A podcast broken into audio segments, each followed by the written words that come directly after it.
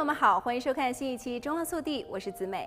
二零二零年的二十四号公投案将扩大或者是修改二零一八年加州消费者隐私法 （CCPA） 的条款，并创建加州隐私保护局，以取代现在由司法部执行的部分职责，取消企业在受罚前改善违规行为的机会。与二零一八年的消费者隐私法案不同之处，Proposition 24多了对两个年龄的规定。原来是应消费者要求伸出个人信息，改为纠正。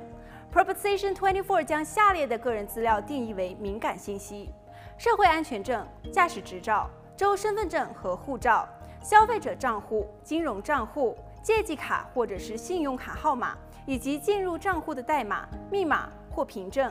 消费者的精确地理位置、种族或民族、宗教、哲学信仰和工会成员。消费商场、电子邮件和短信内容、基因和生物识别信息、健康的信息、性生活或性取向的信息。但是下列信息不受上述限定：车辆所有权和维修信息、消费者的信用、声誉和价值、求职信息、紧急联系信息、就业福利信息、企业与员工、所有者或独立承包人之间的书面或口头的个人信息。教育机构持有的学生成绩和测试结果。二零一八年的 CCPA 为企业提供了三十天的时间来解决和修复违规的数据泄露问题，然后再处以罚款。Proposition 24将对违规和数据泄露采取以下的处罚：每次违规最高罚两千五百美元；对涉及十六岁以下人士的违规行为，最高赔偿额为七千五百美元。每位消费者每次数据的最高赔偿为七百五十美元，或实际损失以金额较大者为准。罚款与和解的收入存入消费者隐私基金，用于抵消与执行消费者数据法有关的法院、总检察长和加州隐私保护局的费用。设立加州隐私保护局每年州成本至少增加了一千万美元。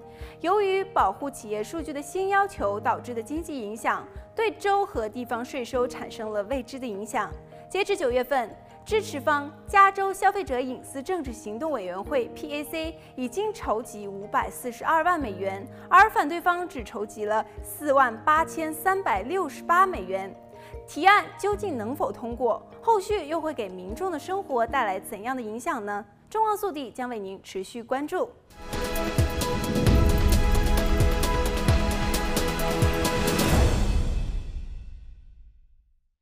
您好，我是子美。观看更多节目精彩片段、深度新闻报道，请点击荧幕左上方的精选影片。喜欢我们节目的话，就点击左下角节目图片订阅。还有，别忘了下载中望电视手机 App，观看电视直播。感谢您的收看，我们下次见。